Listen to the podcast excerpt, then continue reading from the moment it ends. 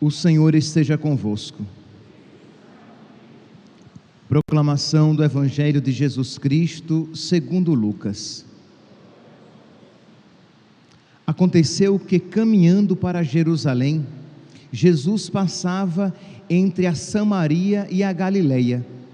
Quando estava para entrar num povoado, dez leprosos vieram ao seu encontro pararam à distância e gritaram: Jesus, mestre, tem compaixão de nós. Ao vê-los, Jesus disse: Ide apresentar-vos aos sacerdotes. Enquanto caminhavam, aconteceu que ficaram curados. Um deles, ao perceber que estava curado, voltou glorificando a Deus em alta voz. Atirou-se aos pés de Jesus, com o rosto por terra, e lhe agradeceu e este era um samaritano. Então Jesus lhe perguntou: Não foram dez os curados? E os outros nove, onde estão? Não houve quem voltasse para dar glória a Deus, a não ser este estrangeiro? E disse-lhe: Levanta-te e vai, tua fé te salvou. Palavra da salvação.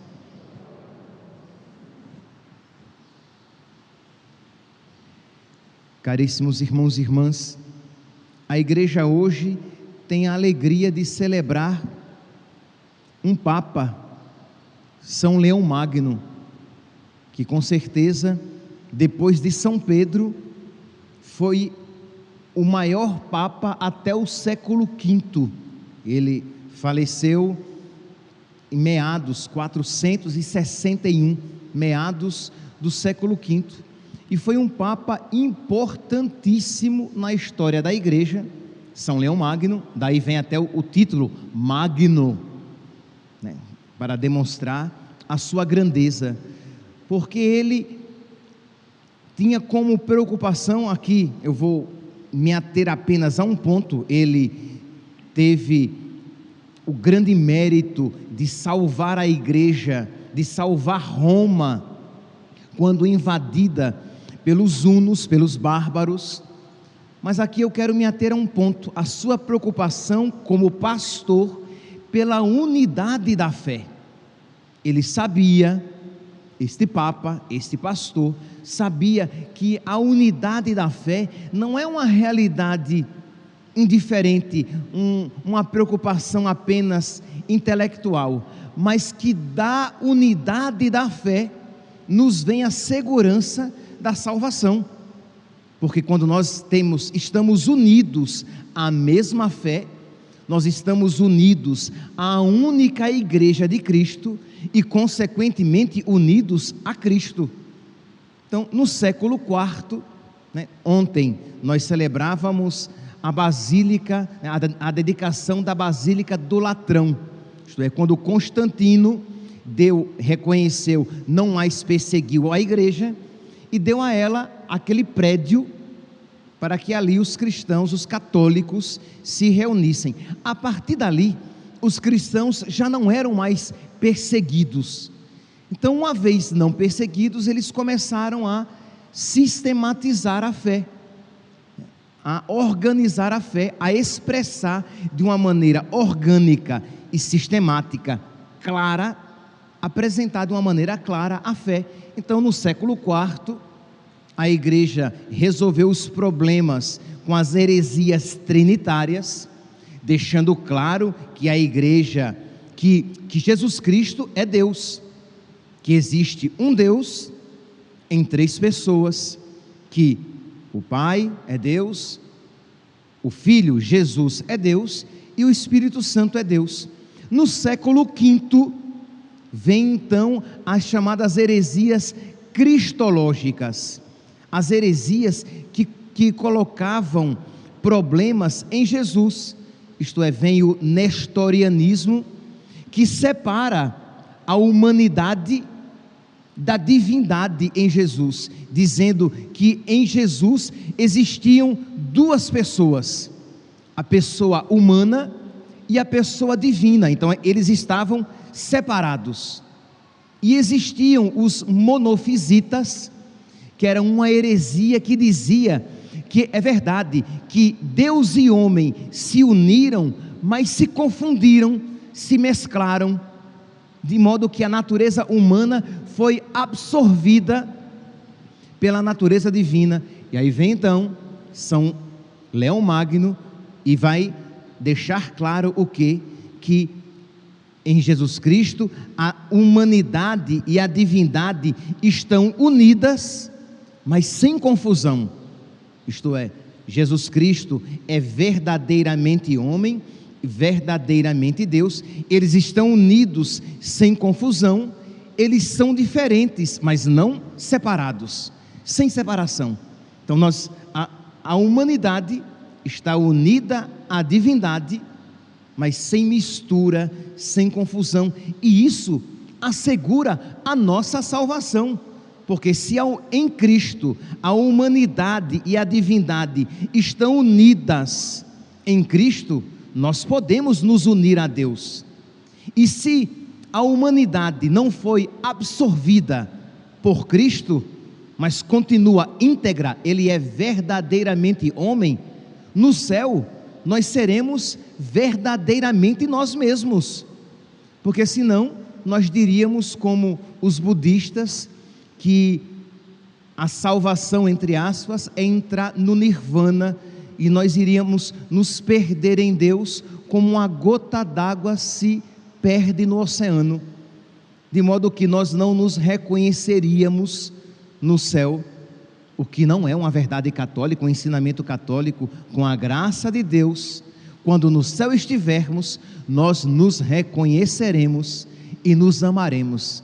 Vai ser com certeza uma grande festa por toda a eternidade, amando-nos com perfeição, sem mais as nossas limitações humanas, amando-nos uns aos outros em Deus por toda a eternidade.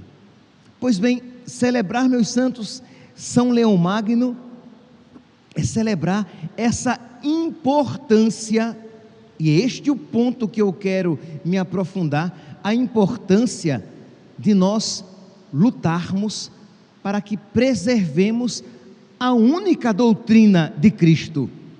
Isto é, São, São Leão Magno, ele dedicou a sua vida para salvaguardar o ensinamento verdadeiro, para transmitir o ensinamento verdadeiro, porque ele sabia que disso depende a nossa salvação. No mês passado, eu dizia aqui para vocês, eu me referia a um texto de São Santo Irineu, um bispo do século III, e Santo Irineu ele fala dessa, e eu dizia, né, de uma maneira errada, eu dizia que estava lá no catecismo, que eu tinha quase certeza, ainda bem que eu disse que eu tinha quase certeza, que era o número 117. Não, era o número 173. 173, 174 e 175. E Santo Irineu, ele fala dessa beleza da unidade na igreja. Olha que texto bonito, né, que espero que todos tenhamos o catecismo em casa, podemos depois ler. Ele diz aqui: com efeito, a igreja, embora espalhada pelo mundo inteiro, até os confins da terra, tendo recebido dos apóstolos e dos discípulos dele a fé, a única fé, guarda esta pregação e esta fé com cuidado, como se habitasse em uma só casa. Nelas crê de forma idêntica, como se tivesse uma só alma, e prega as verdades da fé, as ensina e transmite com voz unânime, como se possuísse uma só boca. Imagine, meus santos, quando hoje nós vemos que a realidade está tão diferente. Parece que cada igreja tem uma boca. Cada padre, cada ministro tem que ter a sua excentricidade, a sua individualidade, a sua particularidade. Isto é, cada um que prega da sua maneira, que tem um credo segundo a sua cabeça e cria esta loucura na igreja. Por quê? Porque as pessoas não querem mais os ministros não querem mais pregar a única verdade de Cristo, mas cada um quer pregar segundo os seus gostos, a sua cabeça. Cada um quer celebrar segundo os seus gostos e a sua cabeça. Cada um quer ensinar uma moral segundo os seus gostos e a sua cabeça. Foi contra isso que São Leão Magno lutou. Né? Lá, naquele contexto, os problemas eram uns, mas o objetivo era único: ter uma única fé, estar unido a Cristo e a sua única igreja. Continua então aqui este texto de Santo Irineu, que de um bispo de um século antes de São Leão Magno, mas que se adequa perfeitamente ao pensamento deste Papa, cuja memória hoje celebramos. Pois, é, continua então Santo Irineu: Pois se no mundo as línguas diferem, uns falam alemão, outros falam espanhol, outros falam inglês, outros falam é, árabe.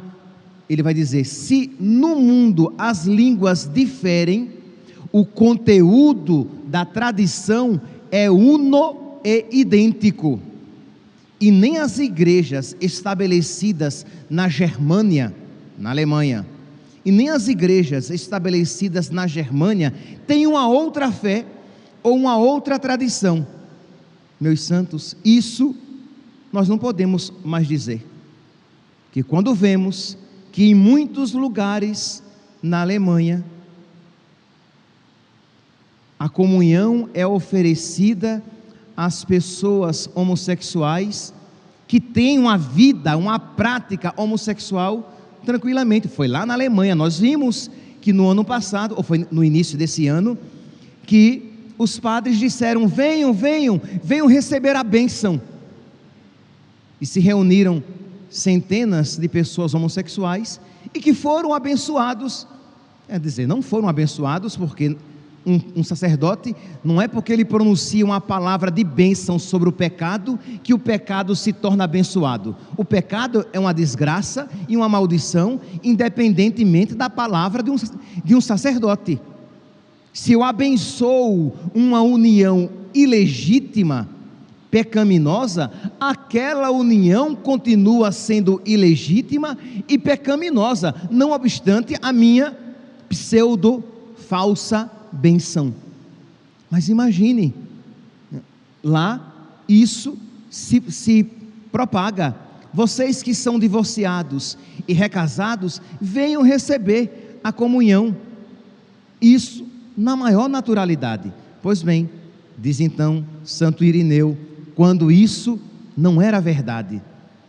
Pois, e nas igrejas estabelecidas na Germânia, e nem as igrejas estabelecidas na Germânia têm uma outra fé ou uma outra tradição, nem as que estão entre os iberos, nem as que estão entre os celtas, nem as do, do Oriente, do Egito, da Líbia, nem as que estão estabelecidas no centro do mundo. A mensagem da igreja é, portanto, verídica e sólida, pois é nela que um único caminho de salvação aparece no mundo inteiro. E para terminar, esta fé que recebemos da igreja, nós aguardamos com cuidado, pois sem cessar, sob a moção do Espírito de Deus, à guisa de um depósito de grande preço, encerrado em vaso precioso, ela rejuvenesce e faz rejuvenescer o próprio vaso que a contém. Então, Santo Irineu vai falar aqui desta beleza da unidade da igreja, do seu único ensinamento, uma única fé e uma única tradição. E foi por isso que São Leão Magno lutou e gastou a sua vida, e é por isso também que nós, meus santos, precisamos lutar com armas do espírito, mas lutar, isto é, propagar a única fé, ensinar a última fé, a única fé, e arrancar do nosso coração toda a tentação que possa existir de querer ter um credo próprio, uma igreja própria que, que se adeque aos meus gostos tão marcados pelo pecado. A primeira leitura de hoje, meus santos, é uma leitura poderosíssima. É um puxão de orelha naqueles que têm autoridade. E se nós aplicarmos isso à igreja, de um modo todo particular, é um puxão de orelha nos ministros, principalmente naqueles que têm mais poder, mas em todos os ministros, porque devemos ter sabedoria para ensinar aquilo, para transmitir aquilo que é de Cristo, que é da igreja, e não os nossos gostos e as modas do mundo. Ouça aqui a segunda leitura. Caríssimo, admoesta a leitura do livro da sabedoria, capítulo 6. Escutai, ó reis, e compreendei, instruí-vos, governantes dos confins da terra, prestai muita atenção, vós que tens poder sobre as multidões, e vos orgulhais do número dos vossos súditos, pois o poder vos foi dado pelo Senhor, e a soberania pelo Altíssimo. É Ele quem examinará as vossas obras e sondará as vossas intenções. Deus sondará as nossas obras e as nossas intenções. Nós que temos autoridade sobre o povo, iremos um dia prestar contas a Deus por aquilo que em seu nome dissemos e ensinamos. A igreja é de Cristo, não é minha. Eu não posso querer ensinar em nome de Deus, na igreja, aquilo que vem da minha cabeça e não aquilo que eu recebi e que devo transmitir. Então, se isso eu fizer, mesmo que sacerdote seja, e serei julgado com rigor, porque disse o que o Senhor não disse, porque fei, fiz aquilo que não era do agrado do Senhor. Continua apesar de estardes ao serviço do seu reino, não julgastes com retidão, nem observastes a lei, nem procedestes conforme a vontade de Deus. Por isso, ele cairá de repente sobre vós de modo terrível. Deus virá sobre vós, e livre-me Deus de que eu esteja entre estes sobre, sobre os quais o Senhor cairá que Deus me conceda a obediência para que eu seja de acordo à vontade dele e não segundo a minha cabeça. Mas Deus cairá sobre estes ministros que fazem o que lhe desagrada. Deus cairá e será terrível, diz aqui a palavra. Deus cairá terrivelmente sobre estes que fazem em seu nome aquilo que Deus nunca ordenou. Imagine, meus santos, que tristeza quando nós vemos pessoas que dizem: Ah, aquele ministro, aquele sacerdote, ele disse para mim que não tinha problema, que masturbação não é pecado. Ah, eu ouvi de um padre que neste caso o aborto é permitido. Ah, tal padre falou que os anticoncepcionais podem ser usados, que eu posso ligar as trompas. Mas como? Padre, você pode, você não deveria, você não deveria, você deveria rezar e estudar para sentir e crer com a igreja. Sentir com a igreja, mas devido às suas limitações, você poderia até ter uma uma dificuldade de dar um assentimento a, a, um, a uma doutrina, mas você vai rezar e pedir que o Espírito Santo o ilumine, mas nunca pregar algo diferente daquilo que a igreja prega. Ah, padre, eu de vez em quando vou ao Espiritismo, eu tomo um passe, eu é, gosto de, de, de vez em quando ir para um centro de Ubanda, e o meu padre falou, sim, eu ouvi isso. E a pessoa que ia era uma ministra extraordinária da comunhão. E o padre disse: Não, tá bom, seja discreta. Entende? Quer dizer, ah, não, eu posso comungar, eu sou divorciado, recasado, eu sou homossexual, eu vivo a homossexualidade, mas eu posso comungar. O padre me liberou, mas ele não pode liberar, a igreja não é dele. Ele está dizendo algo que não agrada a Deus. E diz aqui a palavra: por isso ele cairá sobre vós de repente, isto é, na hora que você menos esperar e ele cairá de uma maneira terrível, porque, apesar de ser um ministro, apesar de ser um sacerdote, apesar de ter uma grande autoridade na igreja, diz aqui a palavra, apesar de estardes ao seu serviço no reino, não julgastes com retidão, não observastes a lei, nem procedestes conforme a vontade de Deus. Diz aqui a palavra: o julgamento será implacável sobre aqueles que são poderosos. Por quê? Porque o pequeno, aquele que não tem consciência, que não tem tanta inteligência, ou que não tem poder sobre os outros, o pequeno, diz a palavra, sabedoria, capítulo 6, versículo 6, o pequeno pode ser perdoado por misericórdia, mas os poderosos serão examinados com poder. Os poderosos serão examinados com muita severidade, porque a quem mais for dado, mais será cobrado. Continua o livro da, da sabedoria. O Senhor de todos não recuará diante de ninguém, por mais poderoso que seja, se ensinar o que não deve, por mais poderoso que seja, se fizer o que desagrada a Deus, Deus cairá sobre ele com todo o poder, e cairá sobre ele de modo terrível. Você não é dono da igreja, você não é senhor do ensinamento da igreja, você é servo da igreja, e isso eu preciso me recordar a cada dia. Santo Agostinho dizia, século um bispo do século V, Santo Agostinho dizia: O que eu sou para vós me atemoriza.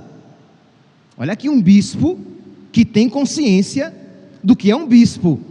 Isto é, o que eu sou para vós me atemoriza, porque eu sou bispo. Eu devo ser exemplo. Eu devo salvaguardar a fé e transmiti-la. O que eu sou para vós me dá medo. Eu tenho medo. Por quê? Porque eu sou bispo. Mas ele diz: Mas o que eu sou entre vós me consola, porque eu sei que eu sou cristão. Mas existem padres, ministros, sacerdotes que não são cristãos, embora carreguem o nome.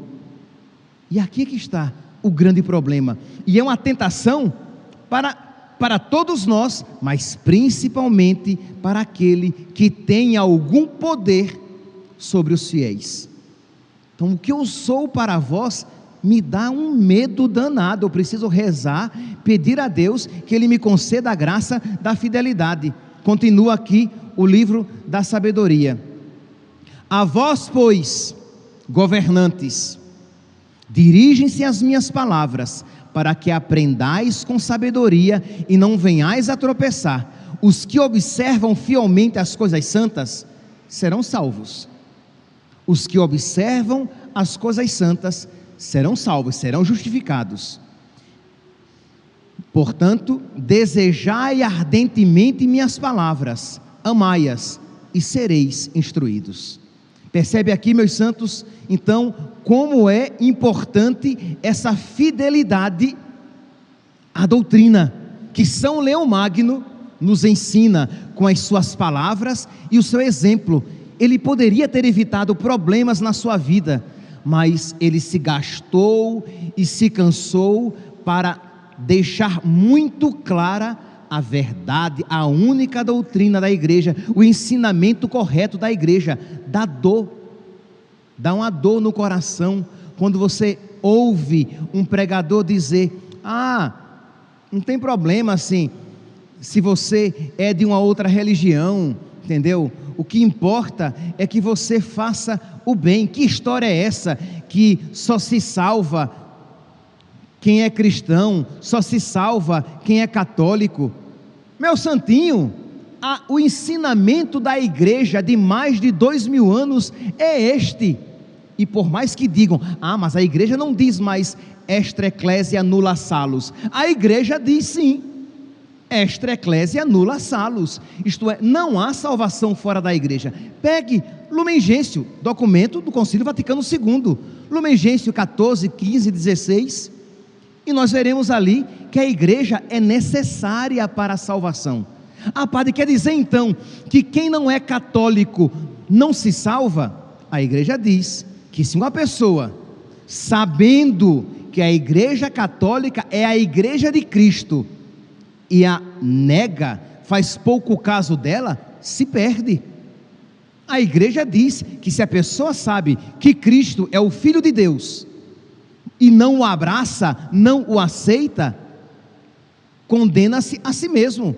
Esse é o ensinamento da igreja. Então é assim que esses números da Lumen Gentium devem ser interpretados de acordo com a tradição da igreja, porque nós cremos firmemente que Jesus Cristo é o Filho de Deus e que não há um outro nome dado aos homens pelo qual possamos ser salvos, e que o Filho de Deus fundou verdadeiramente uma igreja, apenas uma igreja, para que nós, unidos a Ele por meio do seu corpo, isto é, a igreja é o corpo de Cristo, e para que eu me salve, eu preciso estar unido ao corpo de Cristo, que é a igreja. E Ele, que é a cabeça deste corpo, para que eu possa alcançar a salvação, eu preciso estar unido em comunhão a Cristo na sua única igreja. Então é muito triste quando os, aqueles que têm o poder, e a palavra, meus santos, é um poder. Quem tem o poder da palavra na igreja tem muito poder sobre ela.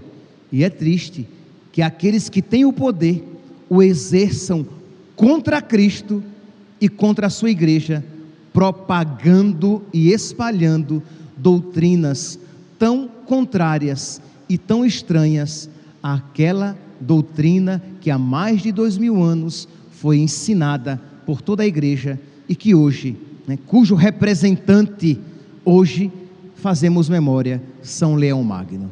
Que ele interceda por nós, para que nós tenhamos a sua valentia, para que nós tenhamos o seu amor, para que nós tenhamos este mesmo zelo por Deus, sabendo que defender a única e a verdadeira doutrina de Cristo é defender aquela condição sem a qual a salvação não pode ser aplicada a nós.